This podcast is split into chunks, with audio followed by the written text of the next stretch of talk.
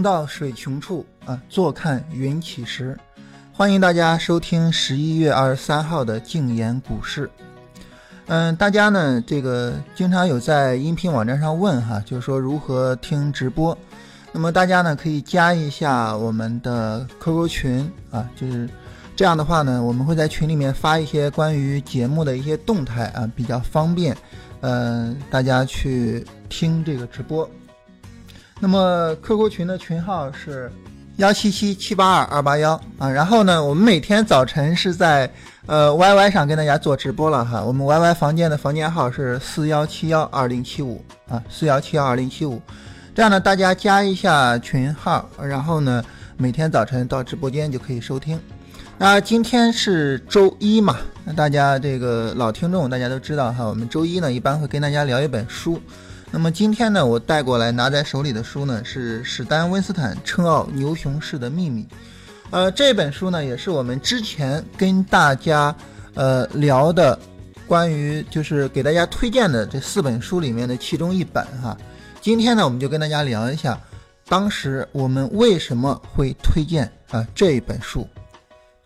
那一会儿呢，我们跟大家聊一下这本书了哈。现在呢，我们先来聊一下行情啊，就对当前的行情，我们应该如何理解和如何操作？呃，我们来看一下上证指数的走势哈。呃，当然，对于目前来说，我们知道还是主要是短线思维嘛。那既然是短线思维呢，那么更多的呢就是看三十分钟图去进行处理。但如果说在日线图上，我们会发现市场现在，呃，如果说我们去理解的呢，市场现在就处于一个震荡嘛。震荡区的相对低位在三千五百点以上啊，震荡区的相对高位在三千七百点以下，这样呢是一个不到呃两百点的一个震荡区。那这个震荡区呢，对于我们来说，呃是目前非常关注的哈，就是看看市场最终会选择哪个方向去突破啊，就是最终它会向上突破三千七呢，还是会向下跌破三千五呢？那这对于我们来说呢，是一个呃标志性的这样一个东西。这是首先来讲呢，对于日线图上，简单来说这样去看，而且呢，对于日线图来说呢，那么我们从两千八百五十点上涨以来哈，那么回撤到九月下旬啊，然后从九月份往上到十月中下旬，再回撤到十一月初，然后现在往上涨，那这样呢，总体上其实上涨也已经有好几个波段了哈，在这样呢，整体上上涨有好几个波段的一种情况下呢。那么我们会发现，就是如果说一旦市场这里向下跌，跌破三千五百点的话，哈，就是一旦跌破三千五百点，那么这种情况下呢，有可能会走出来，呃，我们之前提到的市场第一次，啊，从两千八百五十点以来第一次的一个日线级别的波段的回撤。那日线级别波段的回撤呢，意味着在日线上呢，D F 要回零轴，那么同时价格很有可能向下跌的会比较多一点。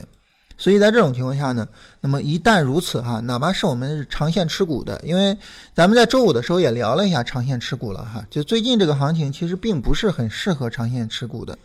那么如果说大家是那种长线持股的思路，你说我就是呃长线持有，而且呢，我们能够发现哈。比如说，像当时我们在九月末的时候啊，我们当时说出股票啊止损，那有朋友没出，后面拉起来了。到后面呢，可能也会有说出股票没出，拉起来了。但是这种出该出股票不出，拉起来这种情况哈，它可能会出现一万次，但是它在最终的时候可能不出现一次，而就那一次，然后我们就会面临在熊市里面。被套的情况，也就是说哈，就是很多的这种交易方式和思维方式呢，它可能会对一万次，但是呢，我们怕的就是它错的唯一的那一次。换句话说呢，反过来，那对于一些正确的交易方法和正确的交易思维呢，它可能会错，哎，这个就是可能也会有犯错，但是呢，那么它永远不会犯这种让我们一败涂地的错误。所以我们经常会发现哈。那么比较，无论任何比较简单的一种交易处理方式，比如说持有啊，在牛市中持有股票，然后并且这个永远不去卖掉它，那这种任何一种简单的处理方式，最终带来的呢，那就是一个相对可能会比较复杂的一个结果。所以对于我们来说呢，就是我我希望就像我们周五强调的哈，哪怕你是长线持有，也应该要考虑出场的事情。也就是说，尽管在前面无数次的我们哎没出拉起来了，没出拉起来了，尽管是这样哈，但是我们还是要说，那么在这种非常特别的情况下，就是在长线上已经走了这么远的情况下，一旦说它出现这种标志性事件，我们该出还是要出一下啊。出了之后，你大不了你再往回接嘛，对吧？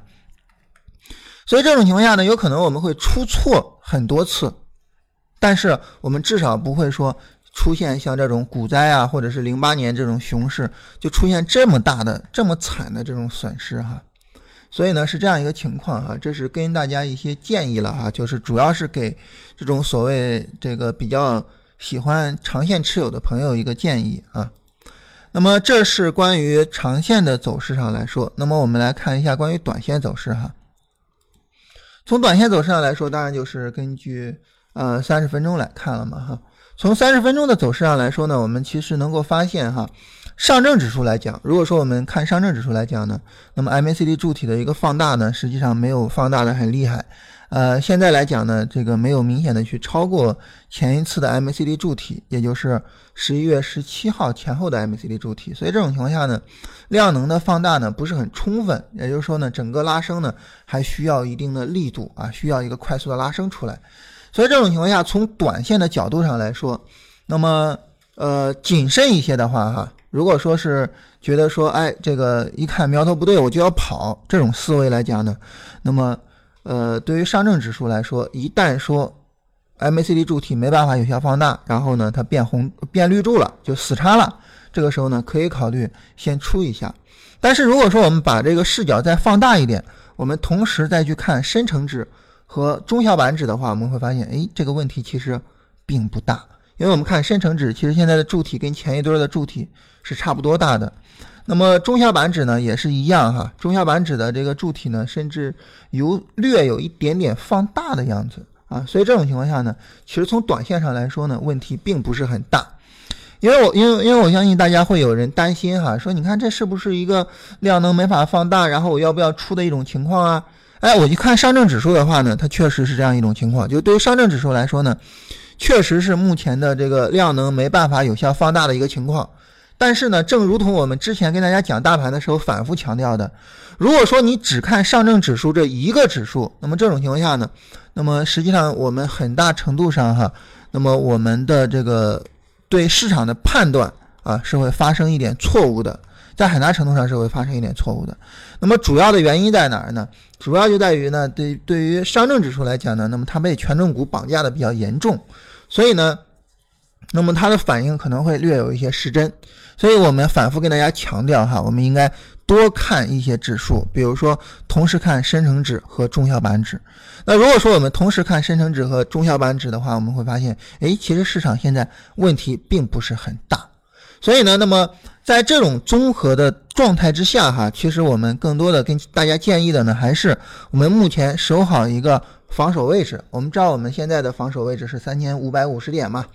那么我们对于大盘来说呢，我们守好这个防守位置，就是三千五百五十点的防守位置。那么当然，如果说在深成指上呢，它的防守位置大概是在一万两千两百五十点左右啊。那么我们守好防守位置呢，然后尽量的去持有股票。就目前来说呢，这个市场还是走的还不算差啊，我们还可以去持有。我们重点的就是看它向上能不能过三千七。所以到时候呢，这会是成为一个非常重要的一个部分。那么在这种情况下，如果说在三千七附近呢，那么走出来一个背离或者是怎么样，那可能是我们需要特别去注意的啊。就目前的走势上来说呢，还不用特别担心。另外呢，对于个股来说呢，那么博士股份啊，之前我们说了我们的防守位置的调整，啊，把防守位置呢我们调整到了三十一块五。那么就目前来说呢，我们能够看到哈，在呃这个昨天呃周五的时候哈。实际上呢，在这样一个低点上呢，也可以考虑把防守位置再进一步的往上提上来，我们提到三十四左右，啊，可以考虑把防守位置进一步提到三十四。这样的话呢，那么因为我们进场是在三十四块八嘛，那么提到三十四，这个时候其实距离我们的进场位置已经非常非常近了。也就是说，对于我们来说，其实我们这个情况下呢，这只股票已经非常相对来说哈，已经非常安全了哈，可以考虑把它提到三十四左右。当然，这个时候它其实并没有一个低点了哈，并没有一个有效低点，因为这儿并没有死叉嘛。这种情况是我们所说的佛佛手的情况啊。那么如果说要是相对来说比较稳健一点哈，可以考虑把它提上来。当然，如果说激进的去博利润，那防守位置还是放在三十一块四这儿啊，还是放在三十一块四。然后我们等着看今天的市场收盘。如果说今天能够拉一根阳线往上拉，我们就可以去设置平保了。这是关于博士股份的一种处理方式。那另外呢，两只呃分级币来说呢，就没有什么好处理的了。那么还是原有的防守位置啊，还是原有的防守位置，然后我们继续去拿。总之呢，就对于现在的一个哦，对，还有呢，沙普艾斯，对于长线持有沙普艾斯的这个朋友来讲呢，那么现在可以考虑把防守位置放在五十四左右啊，就是往上一拉，可以考虑把防守位置放在五十四。这是对于长线持有的这个交易者来说哈，沙普艾斯的防守位置可以调到五十四。就总体上来说呢，那么我们把这些呃防守位置调整一下，那么我们。尽量的去持有它，因为总体上现在市场的情况并没有发生什么太本质性的变化哈，这个目前的整个的市场走势没有什么太大的问题啊，所以呢，能调防守位置呢就调一下，那么不调呢，我们也是尽量的去持有它，总体的市场状况呢并不算太差。好，这是总体上跟大家聊一下这个大盘跟个股的情况哈。也就是说，我们现在是处在一个区间里面，哪一个区间呢？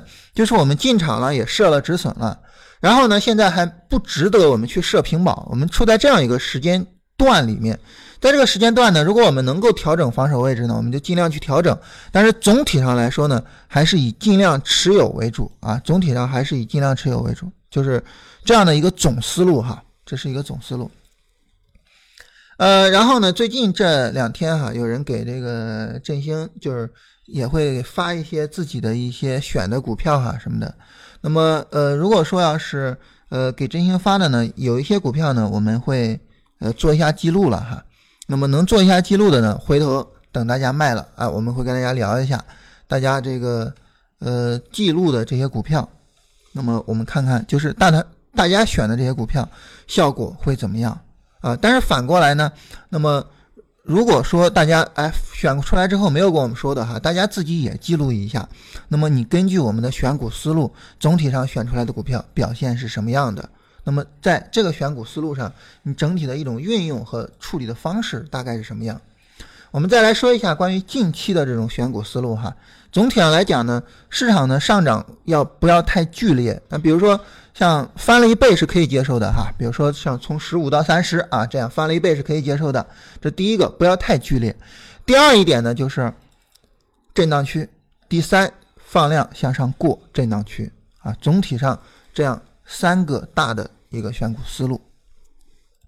那么在这里呢，今天呢有朋友在问说这个自己选的股票啊，看看怎么样？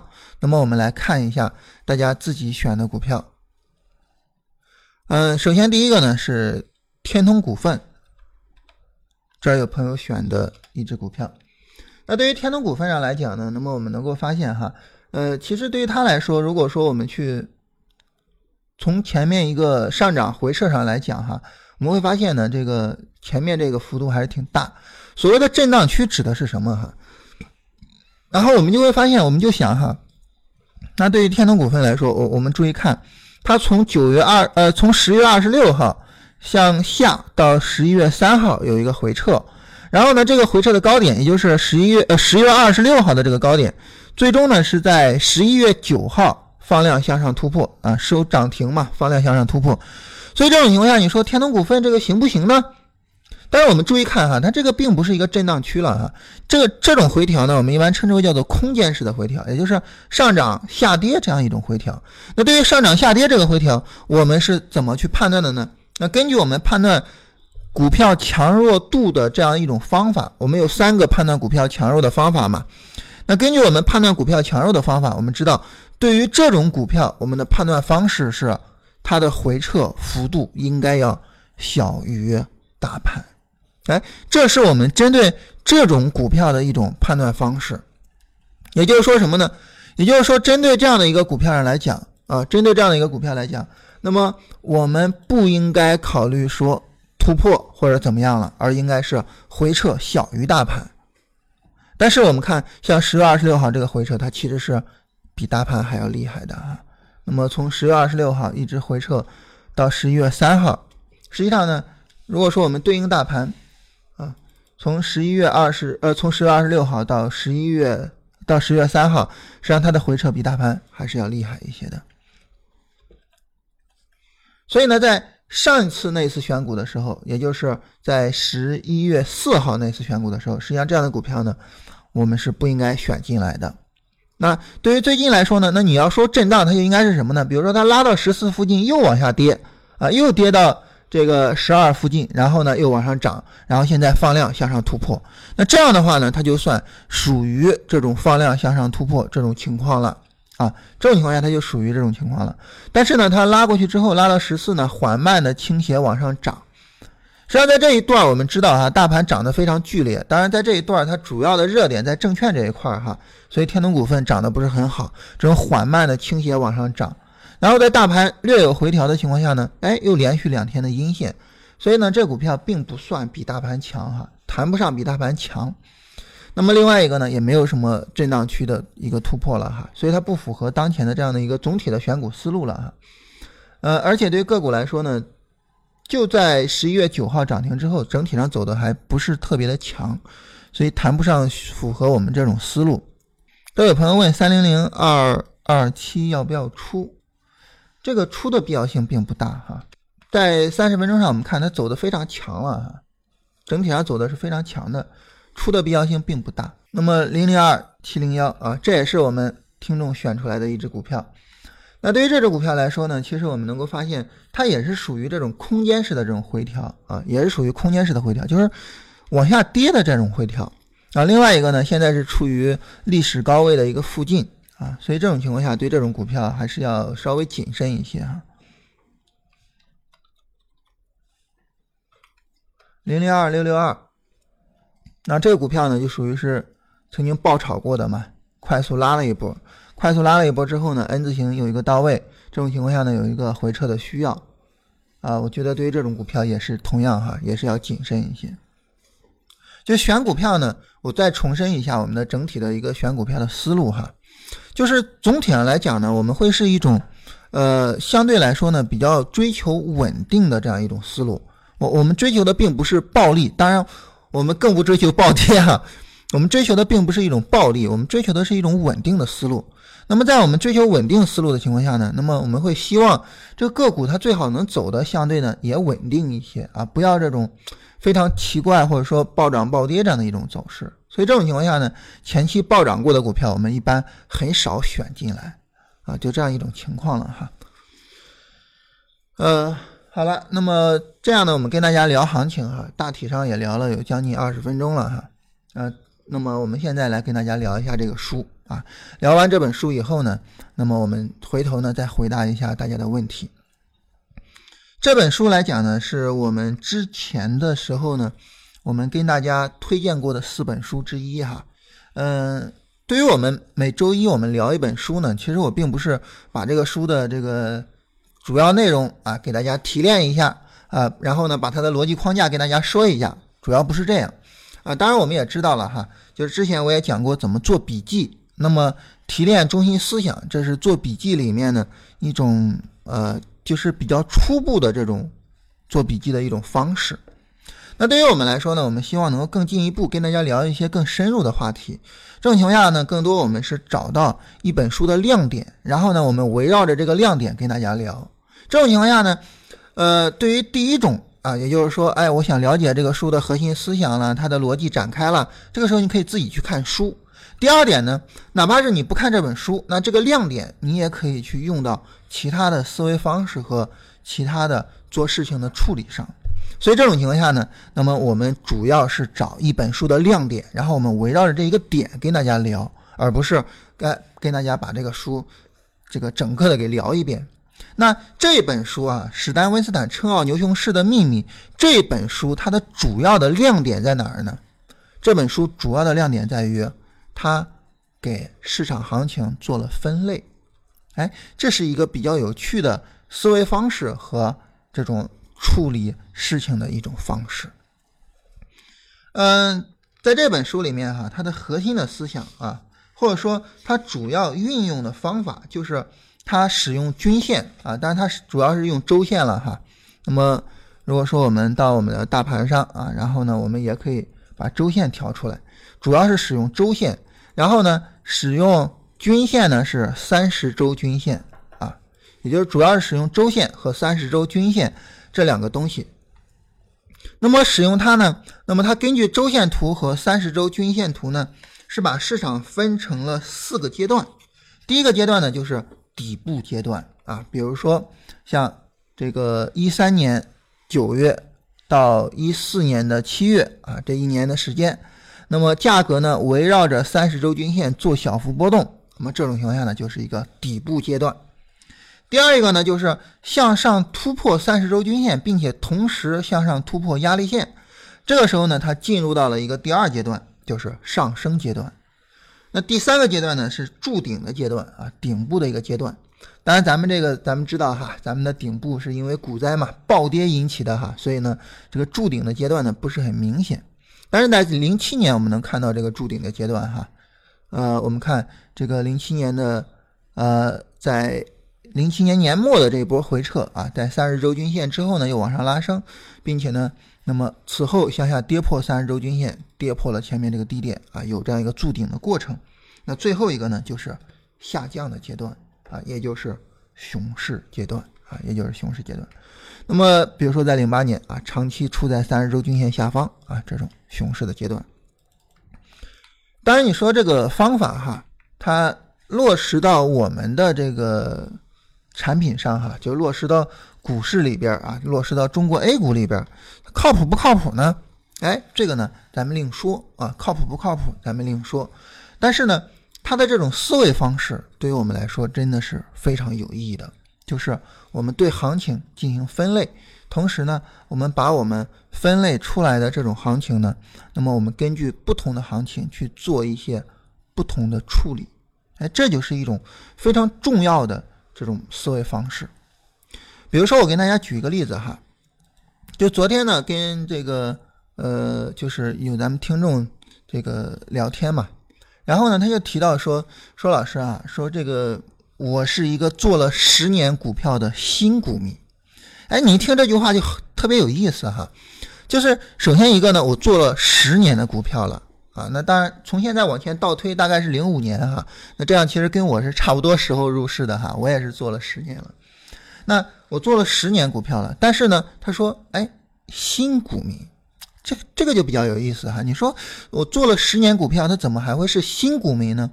那其实原因呢，他就说主要就在于呢，那么整个的处理方法上。哎，还是有一些这种新手的这样一种特征哈，而且呢，听了我们这个内容之后呢，就发现说，哦，原来真正做交易，真正的交易者是应该这样去处理自己的股票，应该这样去买股票的。所以呢，他就说给自己这样一个定位，哎，我是做了十年股票的新股民。同时呢，还有另外一位朋友哈，当然也是我们听众了，就从另外一个角度上跟我聊这个问题啊，一个什么角度呢？就是说，对于我来说哈，那么。我会发现呢，那么你讲的最重要的就是你讲的这些所有这些东西里边哈，我觉得对于我来说最重要的，或者说对我帮助最大的，就是你一上来讲那个选时，什什么概念呢？就是说你说这个以往呢总是想着说什么时候都是可以买股票的啊，然后呢，对于我来说最重要的就是选出来能涨的股票，选出来牛股啊，选出来所谓的黑马股，然后呢选出来之后，那我去买就 OK 了嘛。啊，然后呢，这个就这样的一种思维方式，哎，但是呢，听了你的课之后呢，我才发现哦，原来选时也是一样很重要。在牛市里面，当然就是那种思路了嘛，尽量的去选牛股，然后去挣钱。但在熊市里面呢，能够规避风险，能够不赔钱，就已经很了不起了。所以这个时候我就发现一个非常奇怪的现象啊，就是我觉得是理所应当的事情，但是对于对于大家来说呢？这个当然当然不能说对于我们所有人了哈，就是我们对于我们有一些听众来讲呢，诶，好像是发现了新大陆一样，哎，怎么可能还有这样的思维方式和交易的处理方式呢？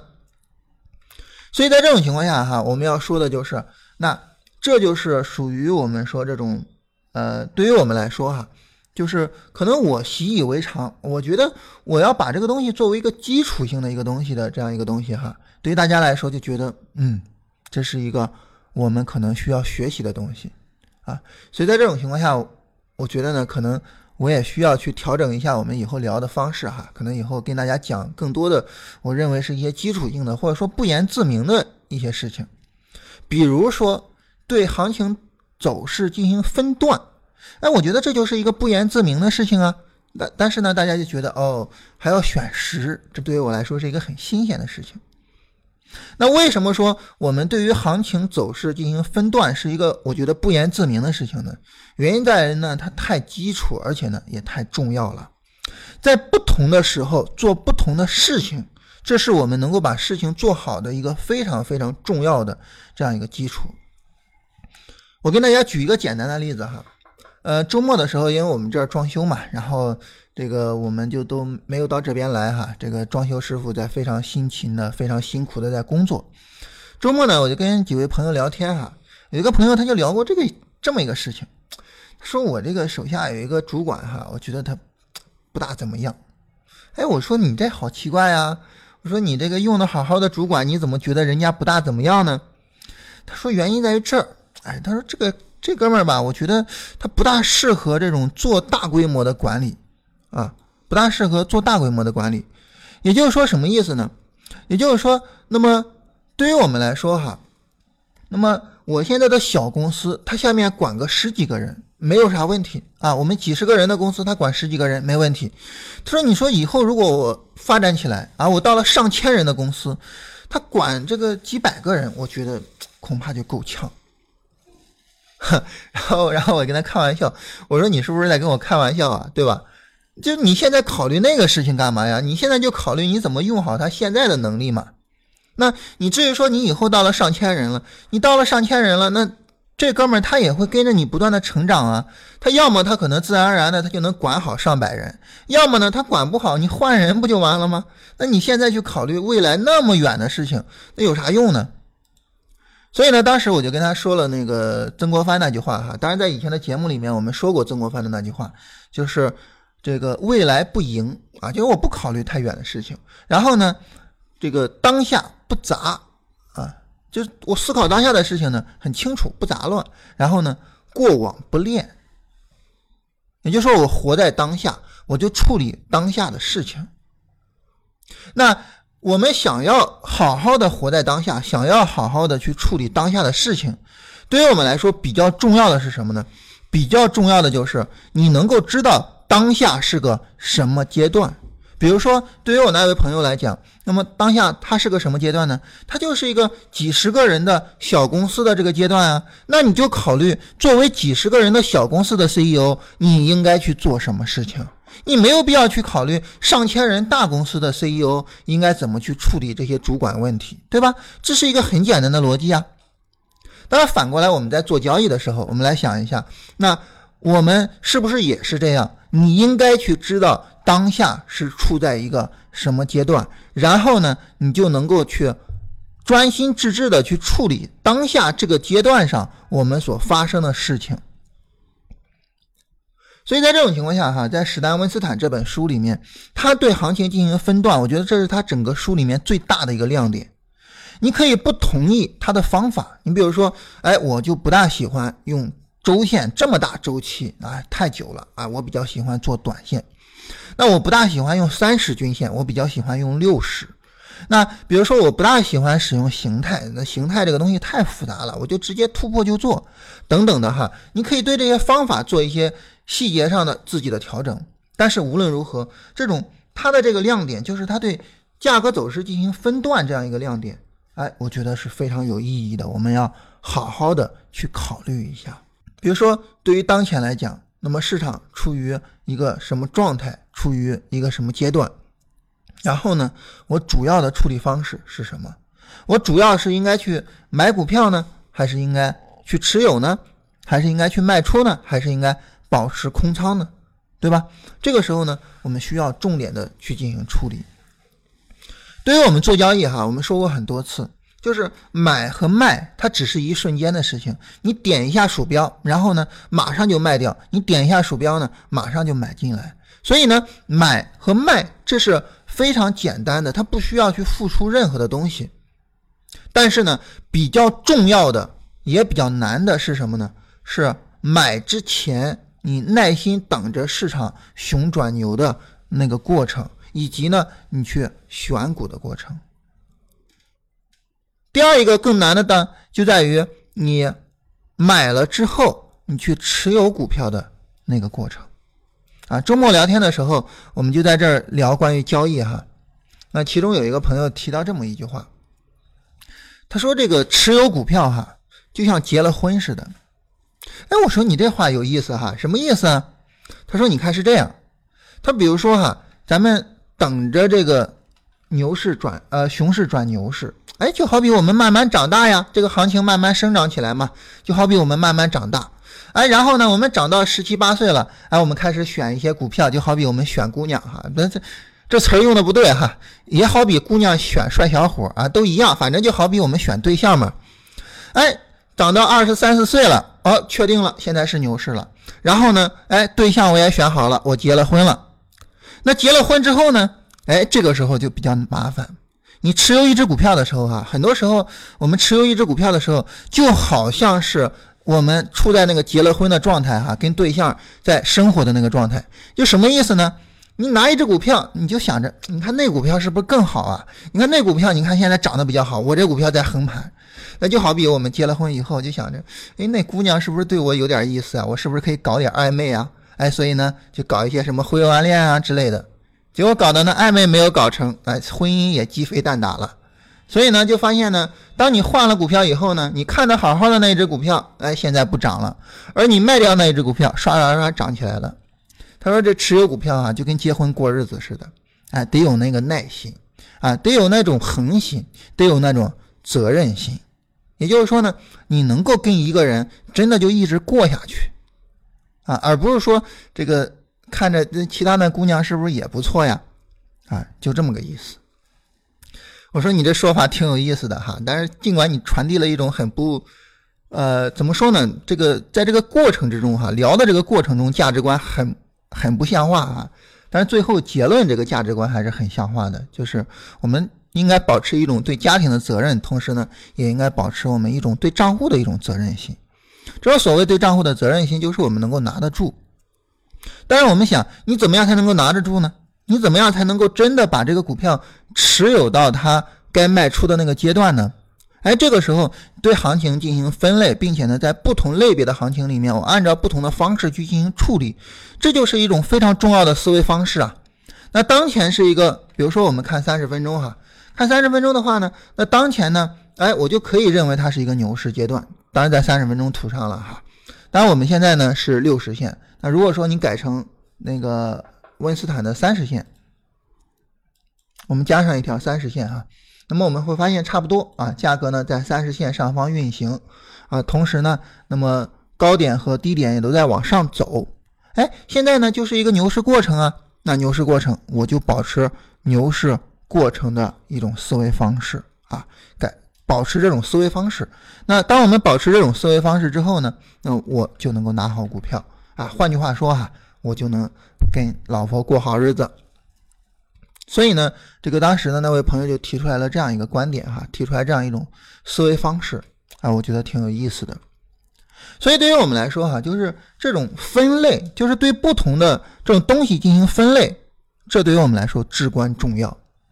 当然你说哈，对行情进行分类，比如说分成牛市、熊市、底部阶段、顶部阶段，哎，这个分类哈，好像是。比较基本啊，比较简单，因为大部分讲股票的哈，一般都能够想出来这种分类。当然，温斯坦这个人呢，他是在七十年代想出来这个分类的哈，都已经是几十年前的事情啊，所以他牛就牛在这个地方，他是第一个这么做的人。那么你说，无论是他多么牛哈，毕竟是哎这种分类方式，就这种思维方式，我们大家都已经习以为常了。那你说这种思维方式哈，就是对。什么东西进行分类这个思维方式，那我能不能够用在其他地方呢？哎，也能啊，也能。比如说呢，那么温斯坦呢，他是对行情的发展过程进行分类啊，并且呢，分类之后组合在一起，所所有的市场走势，那无外乎就这么四个过程嘛：筑底阶段、上涨阶段、筑顶阶段、下跌阶段。然后下跌阶段之后呢，又是筑底阶段，然后又是上升阶段，就是永远不断的在这个流动过程之中啊。市场呢，就好像是一个流动的水一样，那么不断的按照这种方式去流动。那么。不仅仅是对市场进行分类的时候，我们可以考虑这种思维方式。那对于交易的流程，它也是一个流动的呀。那对于交易的过程，我们也可以这样分类啊。那比如说，对于我们来说，我们就把交易的过程分成了八步。那第一步就是选时，你判断当前的行情能不能做。第二步呢是选股。第三步设止损。第四步。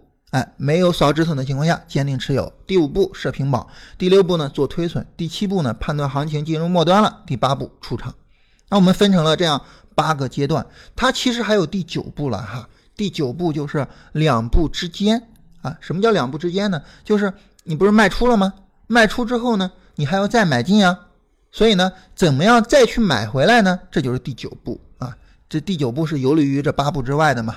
所以我们经常说我们是交易八步。那我们来想一下哈，我们为什么要把交易分成这八步呢？因为就跟温斯坦把行情分成四步一样，啊，就是把行情分成四步一样。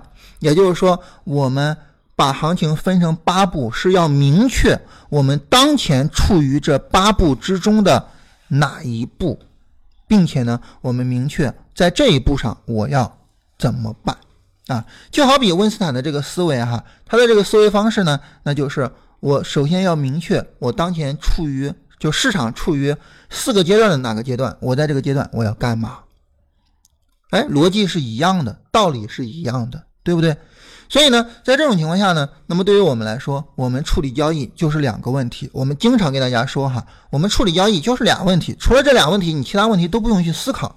哪两个问题呢？第一。当前我们处于这八步之中的哪一步？第二，在这一步上我要怎么办？对吧？我就这两个问题。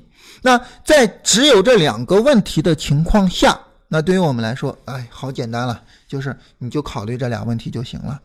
而之所以说我们能把交易简化到这种程度，简化到我们只需要考虑两个问题的程度，原因就在于我们之前对所有的问题。做了分类，我们对整个交易流程做了分类，所以呢，从根本上跟温斯坦的这种思维方式是一样的。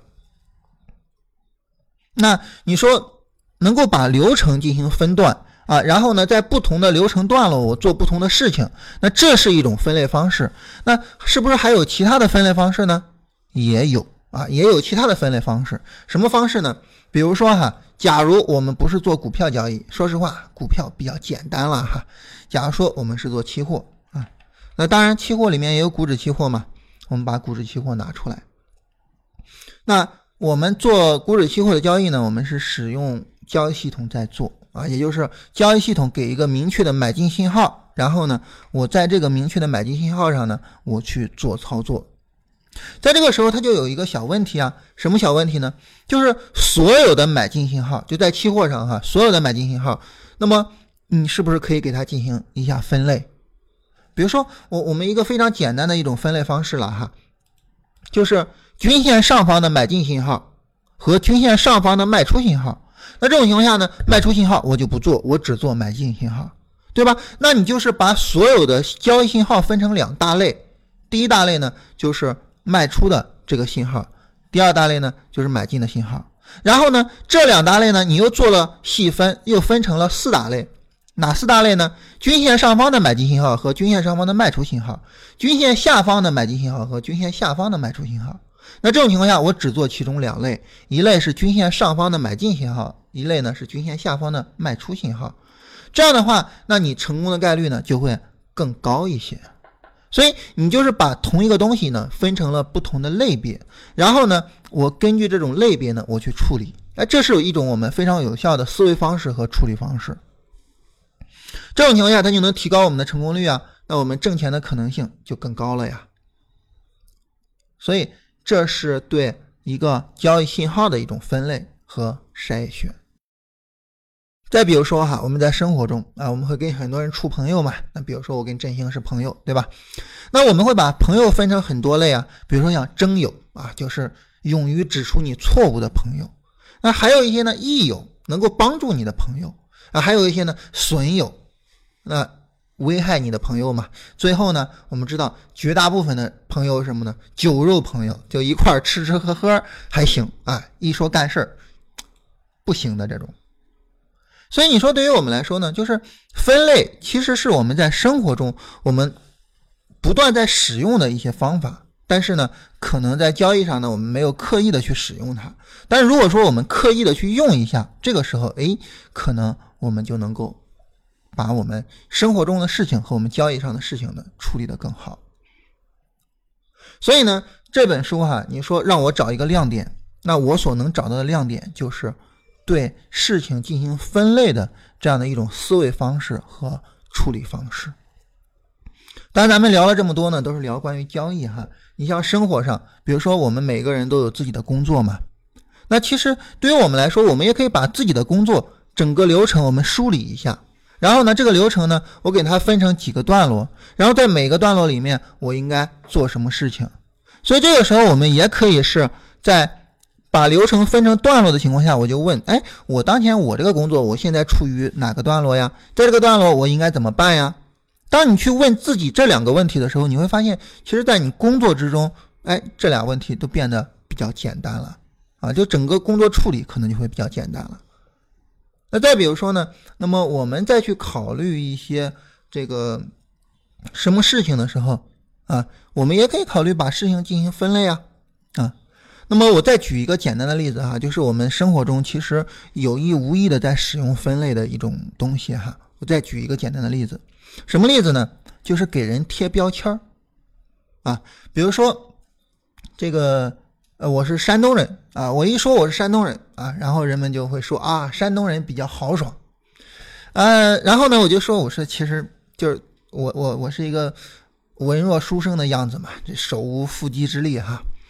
那人家就说，嗯，即便是你表面上比较文弱，你的内心也是比较豪爽的，对不对？我说啊，对对，反正豪爽也是个褒义词，我肯定也不会拒绝了哈。我的内心是非常豪爽的，尽管表面上不豪爽。但你看啊，这就是一个贴标签啊，大家就会觉得，你说我们为什么会贴标签呢？就觉得贴标签好像不好，其实不是，贴标签呢，它能够有助于我们非常快速的去处理一些东西。什么意思呢？它这么一个概念，我们想要对每一个人都深入了解，这个成本其实是很高的，对吧？这成本非常高，所以在这种情况下呢，那么我没有必要对每一个人都支付这么高的成本的情况下，我给他贴标签，就意味着呢，他在很大的概率上会是这么一种情况。既然他在很大概率上是这是这么一种情况呢，那我给他贴这个标签，那就不会犯大错嘛。你比如说，他是一个山东人，然后我跟他交朋友，可能在很大程度上不会犯大错，哎，那就没有问题了，对吧？但是我们会发现呢，哪怕有一些人我们不喜欢啊，比如说，当然我我我我我我们就不说歧视性的那种东西了，我还以我自己为例吧。比如说有一个朋友说我就不喜欢山东人，但是呢，你会发现，哎，他身边可能就有朋友是山东的，为什么呢？因为我们针对我们身边的交往比较亲密的这些人，我值得支付成本。对吧？我值得支付成本去了解他。这种情况下呢，可能我通过了解就发现，哎，这个山东人不错哈，然后我跟他交朋友。所以这种情况下，其实我们是把人也在做分类。首先第一个呢，我把人分成两类，第一类呢是我身边的这些人，第二类呢是跟我接触不多的人。那我身边的人呢，我就用心去了解；而跟我接触不多的人呢，我就大致上了解一下就 OK 了。那么。跟我接触不多这些人，啊，我还在做分类。根据什么分类呢？就贴标签嘛。你比如说法国人，哎呀，你比较浪漫；那德国人啊，你比较严谨。还有一个朋友是德国的哈，他特别有意思。他说我从来都没有发现我身上有什么严谨的这种特征哈。然后他他们家小朋友这个跟我们家小朋友也比较熟嘛。他们家小朋友写作业哈，就特别潦草。他老师有时候就爱说他，说你他妈不是德国人吗？你怎么写作业这么潦草呢？就这么不用心呢？啊，然后那小朋友就特别委屈，说谁说德国人就必须要严谨啊？就严谨这个东西成了他的一种负担了啊。所以这种情况下呢，对于我们不熟悉的人呢，那我们就是去贴标签啊。你你是哪人啊？行，好了，那我知道了，你就是那么一种人。比如说英国人啊，保守啊；美国人好，自由奔放，对吧？那中国人传统，就是我我我们就这样去去贴标签。所以其实我们生活中哈，时时刻刻都在做这种分类这种事情。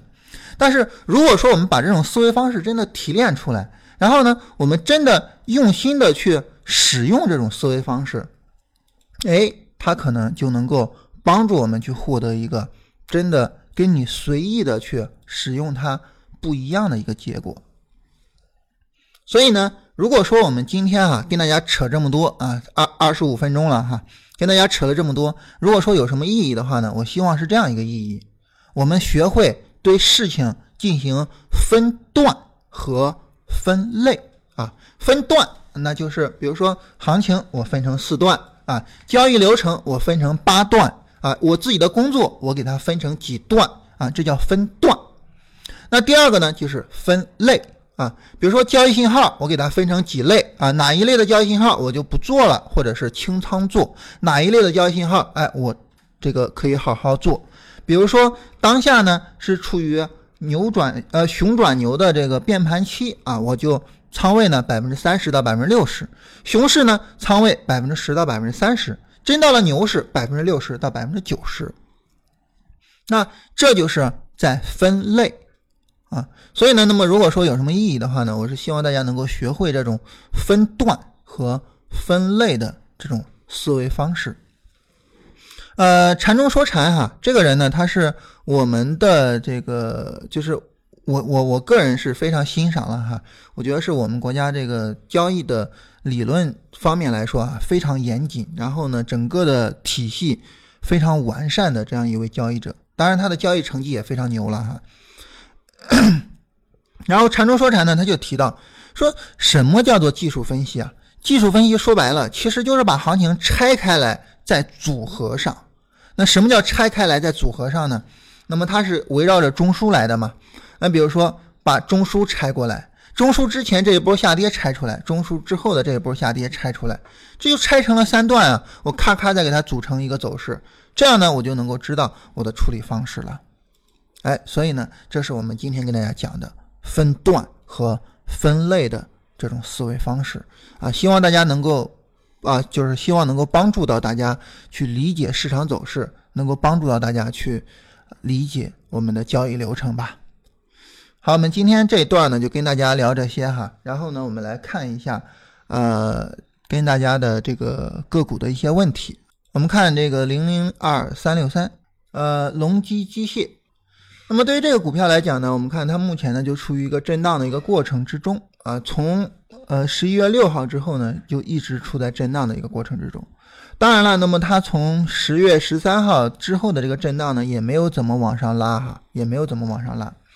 那么整个这个震荡过程呢，在这个震荡过程里面，那么现在来说，现在来说呢，买就有点着急。那么我们等它向上突破啊，你等它向上突破呢，可能你就是损失一个百分之六、百分之十这样一个幅度。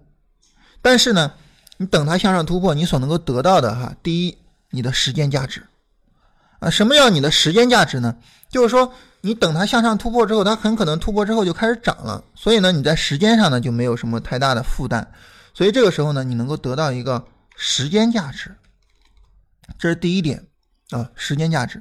第二点呢，就是哎，你在这个时间里边呢，你可能已经通过其他股票去挣钱了啊，这叫机会成本啊，所以这种情况下呢，不是很建议去买这个哈。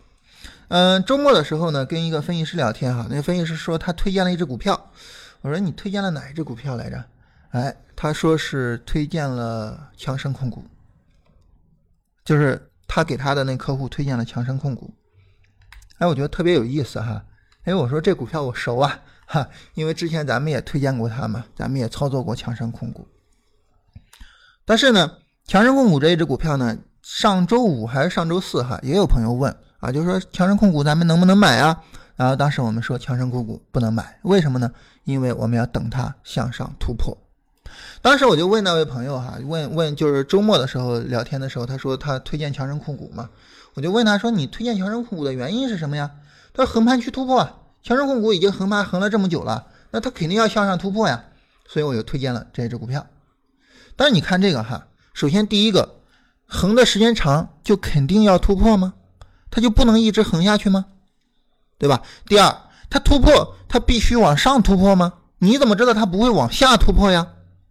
这样就不靠谱嘛，对不对？所以呢，那么我们说呢，这个呃，我们一般是建议哈，这种震荡区里边的股票，你等它一下啊，等它突破一下。然后工大高新这只股票总体上走势没有什么问题哈，这个这也是我们听众自己选出来的股票嘛。那么说我们选了这样一只股票啊，那么这只股票来说呢，没有什么问题哈，我们自己选出来的。嗯，走势上来讲呢，走的还是比较理想。呃，唯一的一个小问题在于哪儿呢？唯一一个小问题呢，就是在这附近可能有一个短小的 N 字目标到位哈，这是一个小问题啊。这种情况下呢，那么后续如果上涨速度放缓，有一个背离的话呢，那么就相对来说比较危险，所以这是一个小问题了哈。总体上来讲呢，市场也是经历了一次三十分钟级别的一个呃。比较大的回调，就是一个波段式的回调，D F 回了零轴嘛，所以开启了新一波上涨啊。整体上股票没有什么太大的问题，所以我们看哈，就是呃，我们自己来讲哈，就是我们最重要的学习还是学方法啊。对于我们来说，我们最重要学习还是学方法，或者说对于我们自己来说有意义的学习还是学方法。你学了方法之后呢，那么你就可以自己去选。对于当前来说，哈，当前来说呢，那么对于我们大家唯一的可能就是缺少点什么呢？实事求是的讲，哈，对于我们所有人啊，对于我们大家，可能唯一缺少的就是那么点信心啊。当你有了信心之后，你就按照你所选的去做就可以了。那这个信心从何而来呢？信心就来自于每次你选的股票，哎，走的不错。信心就来自于那么。嗯，对行情的整体判断，哎，没有什么太大的问题。信心就来自于你的能力支撑了你的信心。哎，周末那朋友还说了一句话啊，我觉得特别有意思。他说：“我们为什么没有执行力呢？因为我们没有执行力。但是反过来，你为什么有执行力呢？因为你有执行力。所以还是那句话，就是没有金刚钻啊，不揽瓷器活。”但当我们有了金刚钻，我们现在需要的就是一点信心啊。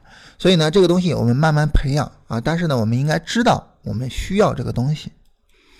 然后康恩贝，康恩贝这只股票呢，前面有一个快速的一个拉升了哈，有一个短期的快速拉升啊。从短小的走上来说，也有一个非常短的、非常小的一个这种 N 字到位哈，也有一个非常小的 N 字到位。所以这种情况下呢，它有一个回调的一个需要。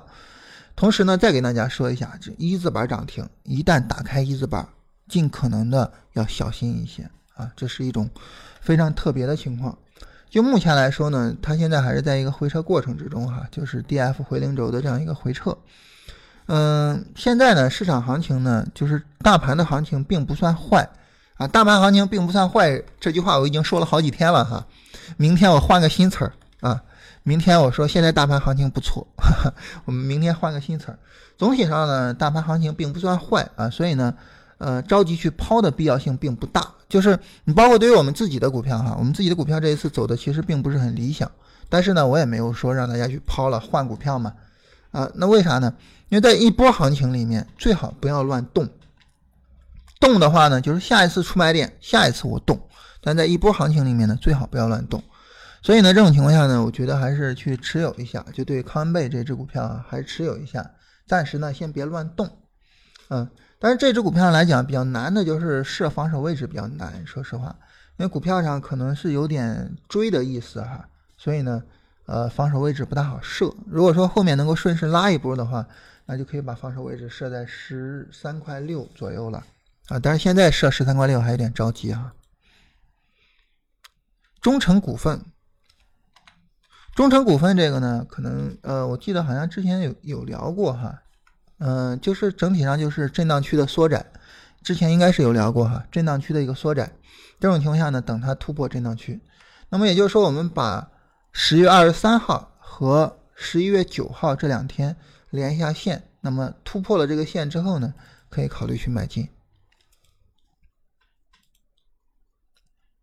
三零零幺八三啊，这只股票总体上走的也还是不错的哈。这个小的震荡区啊，然后呢向上突破，现在呢市场就是走了新呃需要有一波新的上涨嘛，那么这个股票选出来没有什么问题哈，短线上三十分钟上也没有什么问题啊，三十分钟上也是在往上拉升的过程，所以这股票没有什么太大的问题。零零二三五五，兴民钢圈。这个是一个处于历史新高的这样一种股票哈，也是一个非常快速拉升的股票啊，我们俗称的妖股哈，就是俗称的这个走的非常好的这种股票。嗯，对于这种股票上来说呢，一般我们是之前我们专门跟大家讲过，有一期叫什么振兴起名字叫什么妖股擒拿术哈。嗯，对于这对于这样的一种股票呢，就是拉的特别快这种股票，你买怎么买呢？就等它 D F 回零轴的时候买进去。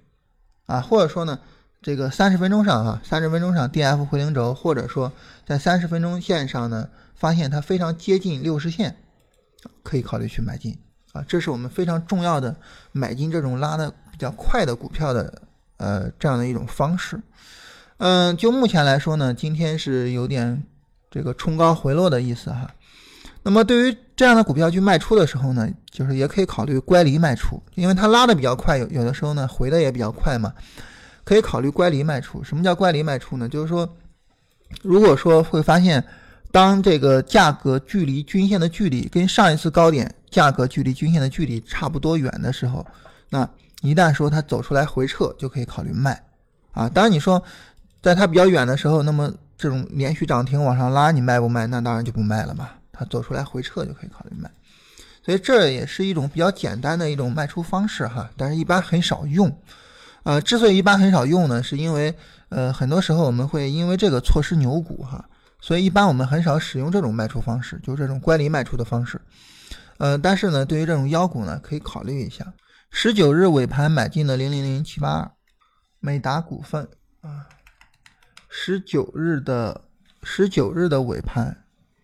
如果说是十九日尾盘进的美达股份哈，那么现在呢，实际上是在上周五的时候哈，向上有一个突破啊。那之所以量没放出来，是因为早盘直接就拉升拉了涨停，所以才没有量啊，因为没有人卖嘛。那么这种情况下呢，量能其实并不是什么问题。那么现在来说呢，就是在它的呃连续跌停之后哈，就是因为停牌嘛，连续跌停之后呢，在底位长期横盘，长期横盘之后的这样一个。呃，开启了新一波的拉升啊，所以这种情况下呢，短线上去持有它，应该没有什么太大的问题。那么至于说止损，现在就不应该考虑止损的问题了哈。现在是无论如何都不能赔钱的问题啊，因为它现在已经放量突破了嘛，而你的进场价呢又在盘整区的高点下方，所以这种情况下呢，就是不允许赔钱的问题啊。就这只股票，我们不允许再赔钱了。所以呢，现在。没有必要太去考虑止损哈，当然你说我去调整止损啊，那么现在呢也不具备调整止损的条件，那么后面呢慢慢拿一下啊，看看市场走出来什么样的情况。这是关于美达股份、永鼎股份，刚才好像提到了哈，呃，工大高新应该提到了。那么三零零零四四，赛维智能，呃，近期来讲呢，那么智能板块相对来说呢还是比较热门的哈，嗯，包括我们现在持有的。持有的个股也是智能板块的，就是博士股份哈，也是智能板块的。就智能板块最近还是比较热门的，所以这种情况下呢，这个赛维智能呢，我们也可以考虑去呃拿着它啊，也可以考虑去拿着它。整体的市场走势来说还是比较强的啊。从呃前一波比较大的回调之后呢，现在呢正在开启新一波的上涨，所以问题不大。实际上呢，还是这句话哈。就最后我们还是说说一下这个概念哈，还是这句话，就是对于我们分析股票来讲，我们总体上呢是这样三步：第一步看大盘的情况，那么大盘如果走得好，那么尽量以持有为主；大盘如果走的不好，那么我们尽量的呢以出为主。第二呢，看个股跟大盘的强弱对比。那赛维智能来讲呢，它比大盘要强嘛。第三，看个股本身的走势，就有没有背离走势，有没有什么的。那在这种情况下呢，因为现在处于一个大盘走的还不错，就不算坏啊这样一种情况，所以呢，在这种情况下呢，我们是考虑尽量的以持有为主这样一种思路。但是如果说大盘向下跌破三千五百五十点，尤其是向下跌破三千五百点哈，一旦向下跌破，这个时候我们肯定就是建议以出为主了。啊，所以还是这种思维方式哈，还是温斯坦的这种思维方式，就是在不同的行情阶段，我们整个的处理方式就会不一样啊。所以呢，大家会发现最近我们在跟大家聊这个个股，说这个股怎么处理啊？我们会建尽量的去建议说以持有为主啊，尽量会建议以持有为主。好，那这样呢，我们暂停一下录音啊。那么暂停之后呢，再回答一下其他的一些问题啊。这个录音也有一个小时了哈。嗯，最后呢，说一下关于温斯坦这一本书哈，就像我们说的，这本书呢，它里面提到了很多技术方法，这些技术方法你可以不认同，可以做调整，就好像我们讲关于我们自己的交易方法，我们这八步里面的交易方法，你也可以调整。但是呢，我觉得它对行情进行分段的思维方式，我们可以好好的去借鉴一下，包括我们对交易流程的思维方式啊，交易流程分段的思维方式。对交易信号分类的思维方式，啊，这些东西我们都可以好好的去考虑一下。好，我们明天九点半